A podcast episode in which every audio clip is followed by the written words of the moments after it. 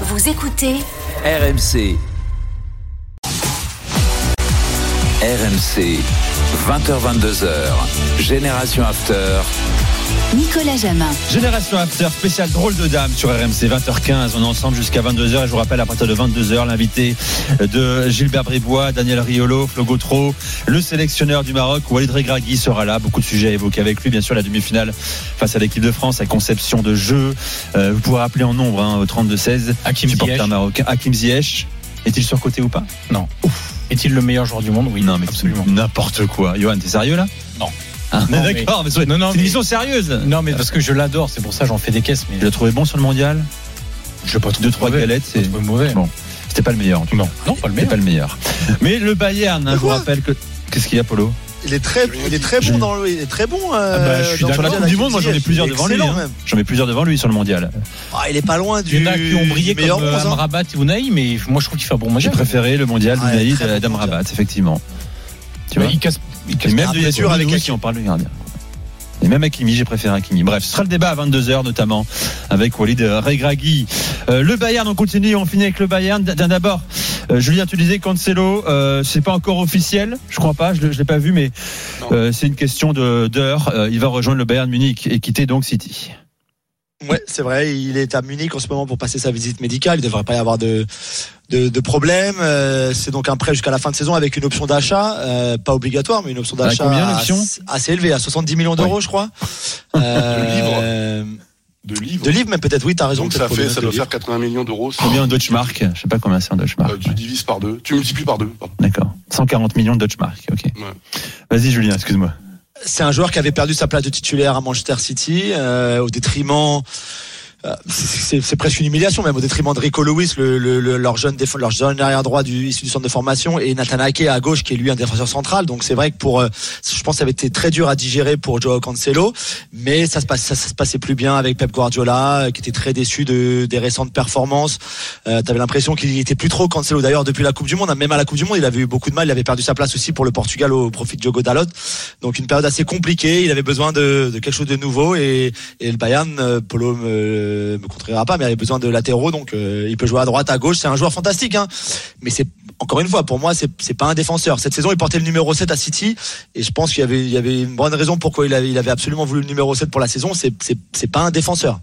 Polo, on l'accueille les bras ouverts au Bayern? Alors si on parle médiatiquement, oui, on considère que c'est extraordinaire. On considère même que c'est extraordinaire par rapport aux sommes évoquées. hein, je parle de l'option d'achat, de pouvoir piquer un joueur à City qui, si ma mémoire ne me fait pas me fait pas défaut, a dû prolonger il y a un an euh, jusqu'en je sais plus 2006 2026 ou 2027 à, City. Donc c'est c'est évidemment très cher. Ça montre quand même que le Bayern est encore attractif alors qu'ils n'arrêtent pas de se plaindre euh, qu'ils ont du mal à attirer euh, des grands joueurs.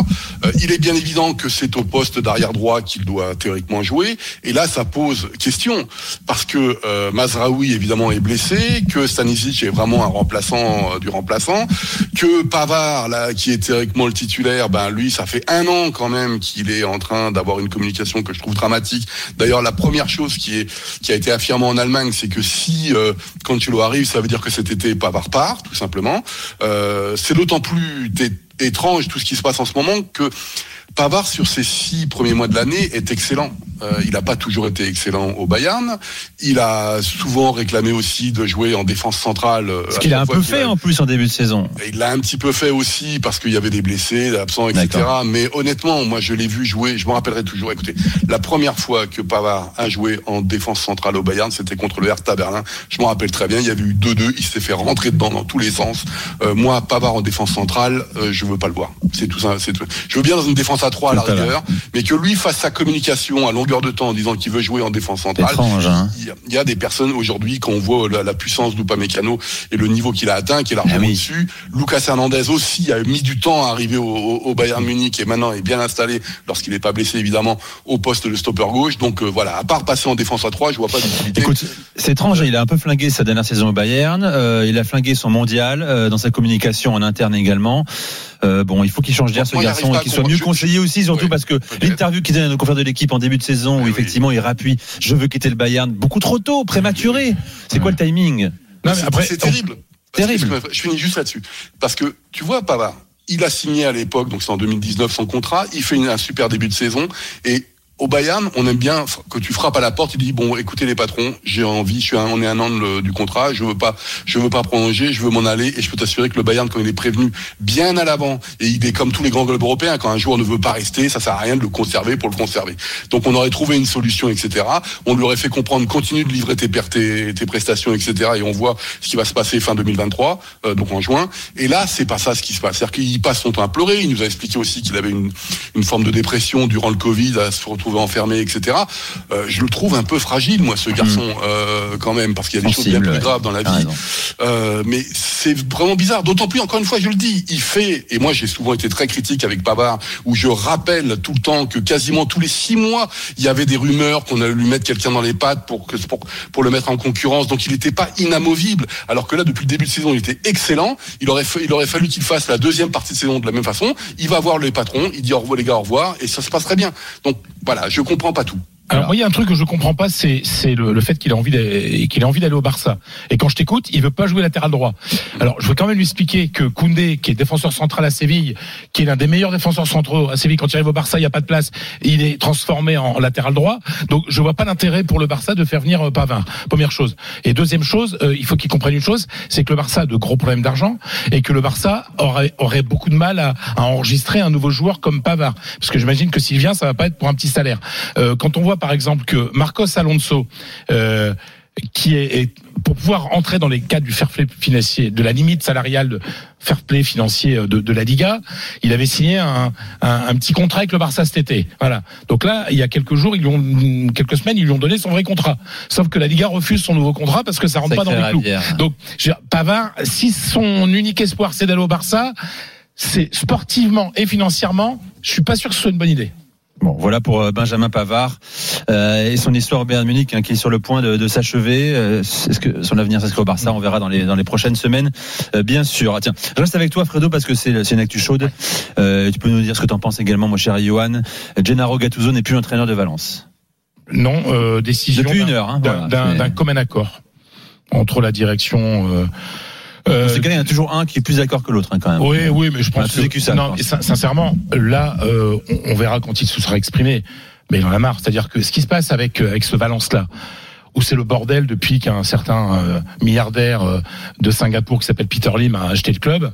C'est-à-dire qu'il- 14e de Liga actuellement. Voilà, ils ont perdu hier à Valladolid, Valladolid qui est quand même une équipe qui, qui lutte pour pas descendre. Euh, euh, ils ont eu de très bons, de très bons entraîneurs, très bons entraîneurs. Gattuso faisait un bon boulot, hein. franchement. hein, quand tu regardais les matchs, ça, ça se tenait. Euh, ils avaient avant euh, euh, Bordalas qui avait fait des miracles avec avec Retafe, qui était un bon entraîneur pareil. C'est-à-dire euh, euh, Marcelino Garcia Toral, tout, tous ceux Celades, tous ceux qui sont passés, il y a eu des problèmes avec cette direction-là. Bon, déjà, ils gèrent le club depuis Singapour, ce qui est quand même pas facile. Tu connais pas le foot et tu le gères depuis Singapour avec un décalage horaire de 9 ou 9 heures. Oui, c'est ça. Enfin, bref, ça, ça n'aide pas. Non, mais, Mais je suis surtout, pas sûr que le foot l'intéresse tellement en fait. non, non, non, mais c'est uniquement un projet financier. Euh, et le, problème, c'est que euh, Peter Lim fait partie de ces milliardaires qui viennent, mais qui gagnent de l'argent. Tiens, on pense qu'ils viennent euh, se payer une danseuse, mais c'est pas le cas du tout, hein, parce que finalement, il n'y a pas d'investissement. Sauf que pour faire venir, pour attirer un, entraîneur comme Gattuso, on lui dit, on va te recruter, ta ta ta ta. Puis à la fin, il n'y a pas. Et puis les résultats sont pas là. Donc c'est du n'importe quoi. Mais pour donc franchement, s'il y a quelqu'un euh, qui est coupable dans l'histoire, c'est sûrement pas Gattuso qui, je répète, faisait un travail plus que correct. Je vais simplement vous raconter une petite chose pour pour vous expliquer ce qu'il y a dans la tête des gens de Singapour qui dirigent ce club. C'est-à-dire que quand il y avait Marcelo Garçatora, l'un des quand même des bons entraîneurs de, de la Liga, euh, les dirigeants euh, disent euh, il faut perdre en coupe. C'est-à-dire, il faut perdre en coupe, il faut qu'on mise euh, le championnat pour essayer d'accrocher une place européenne. Euh, ils vont en finale, ils battent le Barça. Hmm. Et le président vire quelques mois plus tard, mais la raison, euh, il y a le divorce qui se crée parce que Peter Lim ne comprend pas qu'on n'ait pas respecté son ordre de jeter la coupe pour se pour se pour se euh, euh, fixer sur le pour se concentrer sur sur le championnat. Mec, il gagne la Coupe du Roi face au Barça. Non mais vous imaginez la, la manière de penser de, de, de, de ces gens-là. À un moment, ils avaient fait venir un, un, un très bon mec, qui est aujourd'hui au Barça, qui est l'ancien président de, de Majorque, qui s'appelle Matteo Alemani. C'est-à-dire que Peter. Lim avait eu la bonne idée de demander à, à, à Tebas quel était... euh, Voilà, euh, qui il faudrait recruter dans le foot espagnol pour aller, pour essayer de de de, de, de s'adapter à la culture espagnole, au football, à la culture espagnole, tout ça. Il lui avait conseillé Matteo Lemani, qui était directeur euh, directeur général de, de ce club, qui était venu avec Mar- Marcelo Garcia Toral et tout ça. Finalement, euh, c'est Lim fait des promesses, ne les tient pas et finit par s'engueuler. C'est-à-dire que au lieu de dire ok je mets de l'argent mais je fais confiance à ceux qui savent. Non non, ils savent toujours plus que que les gens en place. Donc malheureusement c'était super pour la Liga d'avoir un jeune entraîneur, mais un grand joueur euh, Ouais, dans, dans ce championnat qui est quand même en perte de vitesse, en perte de vitesse, et, et finalement il s'en va écœuré. Bon, voilà pour Gennaro Gattuso. hein. J'ai aimé le joueur, l'entraîneur. On verra plus tard. C'est encore un, un jeune homme. hein. Il a que Oui, 40, oui, c'est un jeune 40, entraîneur, 44 quoi, ans. c'est un- Quelques expériences déjà. Le Napoli, le Milan, Ouais. euh, un retour en Italie peut-être pour lui. Qu'est-ce qu'elle imagine faudrait qu'il y ait de la place. Euh, Après, euh, à Naples, ça avait plutôt bien commencé parce qu'il avait réussi à recompacter le. Je sais pas si c'est très français. On a compris. C'est- C'est en italien, on dit comme ça. Le, le vestiaire après le départ de Carlo. On sait que c'est- c'est Carlo Ancelotti parce que c'était compliqué. On se souvient de la mutinerie après un match des Champions, Mm. etc. Vis-à-vis tous les problèmes avec euh, le, le vice-président qui est le fils de Laurentis. Euh, Il avait réussi à vraiment ressouder, voilà le vrai mot, euh, le vestiaire et, et faire quelque chose de bien, réussir à tirer quelque chose de positif, d'aller loin en Coupe d'Italie, etc. Sur la fin, c'était un peu plus compliqué où tu sens que c'est un vrai meneur d'hommes. Sur le terrain, c'est un peu léger. On le voit aujourd'hui hein, avec le Napoli euh, de Mm. Spalletti. Oui, oui. Bien sûr. c'est une autre équipe. Je je suis pas sûr que ce soit un très grand tacticien. Je suis pas sûr qu'il fasse énormément progresser les joueurs sur le plan technique, tactique, compréhension du football. Par contre, je pense que dans la gestion des joueurs, il doit être vraiment costaud. Mais, Un peu à l'image de ce qu'il était comme joueur d'ailleurs. Mais, mais ce qui faisait que qu'à Valence, on a vu des, des bons trucs. On a vu des bons trucs, c'est-à-dire qu'avec le peu de matériel humain qu'il a, il faisait des choses intéressantes. Donc, euh, Moi, j'adorais ce joueur hein, ouais. qui envoyait des gros tacs sur le terrain et Ouais. qui derrière tendait la main pour relever euh, son mais- adversaire. mais un, un jour, je suis super rapide. Un jour, il faudra qu'on sache la vérité. C'est pourquoi il se déteste avec Carlo Ancelotti. Bah, tu dois le savoir, Fredo. Bah non, il a pas voulu me le dire. bon, mais très Mais c'est un truc très perso. Peut-être qu'il vient Parce que Carlo dans Génération After euh, dans le Dame. Bah, hein. il est invité, donc. Euh, Mais faut, faut insister. ouais. Mais il y a Roten qui Maintenant, tu envoies un message maintenant là. Il a WhatsApp, Carlo Ancelotti Bah, bien sûr. Alors tu lui envoies, tu lui dis euh, l'invitation est lancée. Non, mais Dernier franchement, on a quelqu'un de bien. Oui, mais On peut Carlo pas c'est encore un autre niveau. Respect que ah, j'ai bah pour oui. notre invité Bah, euh, prochaine. Carlo, c'est le top du top. Bon, Carlo, faut voilà. qu'il parle. Viens, viens sur RMC. Euh, c'est l'heure de la première minute de Génération After. Drôle de dame. Allez pour Julien Laurence. Envoyons la musique. Bien le début. Ah, Qu'est-ce tu que dois c'est connaître. Eh non, je connais pas Julien. Ah, je connais pas. Ah si, tu connais la version que tout le monde connaît, d'Amy Winehouse. Ah, laquelle Des Winnie Winehouse Demi C'est Valérie, cette chanson. Valérie de Winnie. Ok, d'accord, très bien. Et, Et les Zootons, c'était la, la version originale de de cette chanson euh, qui a été donc très connue, euh, qui a été rendue très connue Ah par oui, Amy Winehouse ouais. avant sa mort. Sûrement, tu connais ce refrain. que elle a repris. Oui, je, je reconnais euh, le refrain de Demi Winehouse, bien sûr. Mais je savais pas qu'il y avait une version originale, c'était une reprise. Vois, Exactement, j'ignorais. des Zootons qui sont donc un groupe de, Manch- de un groupe de Liverpool, pardon, grand supporter d'Everton. Et donc forcément, eh ben, c'est parfaitement adapté à, cette minute qui est sur Everton et sur Sean Dyche. euh, qui donc revient en première ligue euh, après ses années à Burnley, lui qui avait euh, donc été limogé en avril 2022 euh, de Burnley après euh, 10 ans, quasiment 10 ans, un peu moins de 10 ans au club, qu'il avait monté, qu'il avait fait monter donc en première ligue avec quelques bonnes années même si c'était parfois un jeu un petit peu à l'ancienne. Et donc là, il est, il est de retour pour euh, sauver le soldat Everton, pour, euh, pour maintenir Everton en, en première ligue, un club qui n'est jamais descendu, euh, un des rares clubs anglais à n'être jamais descendu à l'échelon inférieur, et là qui est en, en péril vraiment. Donc ils ont, ils ont fait appel au aux pompiers, on va dire, Sean Dash euh, et ses méthodes un petit peu à l'ancienne, comme j'ai dit, même si parfois il a été, il a eu, on a vu une équipe de Burnley très agressive, qui pressait très bien. Mais c'est vrai que c'est surtout une équipe qui est euh, très bien euh, huilée défensivement, très bien organisée. Et donc il a pas mal de travail avec Everton. Premier match ce week-end contre Arsenal à domicile. Ah, premier test pour lui. Ben, on en reparlera lundi, tiens, pour la première de Sean Dyche avec euh, Everton. C'était la minute de Julien, tout à l'heure la minute de Fred, euh, de Polo et, et de Johan également. T'as t'as aimé Polo la musique? Ah bah oui, c'est bon. T'aimes bien tout ce qui est ancien, c'est bien. Mais c'est bien parce que je- j'ignorais. C'était mieux avant, hein, mon polo. J'ignorais avant, reprise. ouais. Oh, c'est pas si vieux que ça. Amy Winehouse en a fait une très belle reprise également, les gars. Bref. On sait l'excellent documentaire, Amy d'ailleurs, si vous l'avez pas vu, qui, est- qui est poignant. Euh, Steve Capadia, notre ami. ouais. Exactement. Milan dans un instant, l'heure des changements. euh, le Milan qui est en chute libre. Pas le seul club en Europe. Pas le seul gros club en Europe et pas le seul gros club en Italie également. Johan t'en parle avec nous dans quelques secondes. Et puis on va évoquer 20h45. Je vous rappelle ce rendez-vous. Vous nous appelez au 32 16. Les questions à Fred, Johan, Polo et Julien sur le week-end européen. Restez avec nous. C'est Génération After spécial drôle de dame.